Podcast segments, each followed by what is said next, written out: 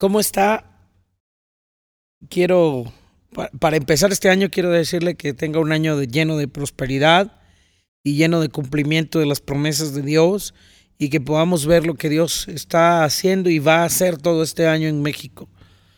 Este proyecto, soy una convencida que Dios, del corazón de Dios, vino hacia mi corazón y, y me dediqué a, pues a realizar este proyecto que el Señor me dijo que se iba a llamar Semilla, así se llama este proyecto, con el sentido de, de que la semilla, así como la conocemos,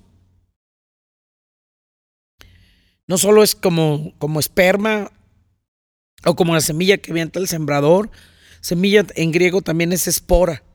Y esa, esa era precisamente la idea que ponía Dios cuando, cuando inicié este proyecto, cuando comencé a pensarlo que, que, que, fuera estos discos como una espora, como la espora que va por el viento y lleva una palabra y, o, lleva un, un, fruto adentro, o es parte de una semilla, o es, y se pone en otra y la fecunda. Y esa es la idea de este proyecto que yo espero de verdad que levante en su corazón todavía más pasión por Dios, más amor por la obra y desde luego un profundo, profundo amor por su palabra. Su palabra que a veces eh, la dejamos de lado o nos aprendemos versículos comunes y corrientes y, y con eso nos conformamos. Su palabra es profunda. Su palabra es única en su género.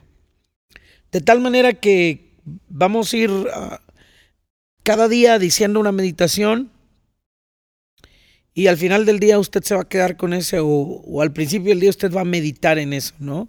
Entonces, va a ser enero, vamos a comenzar con Génesis, febrero con Mateo, marzo con la siguiente parte de Génesis, abril y así sucesivamente hasta donde nos lleve el año para el otro año volver a iniciar el proyecto.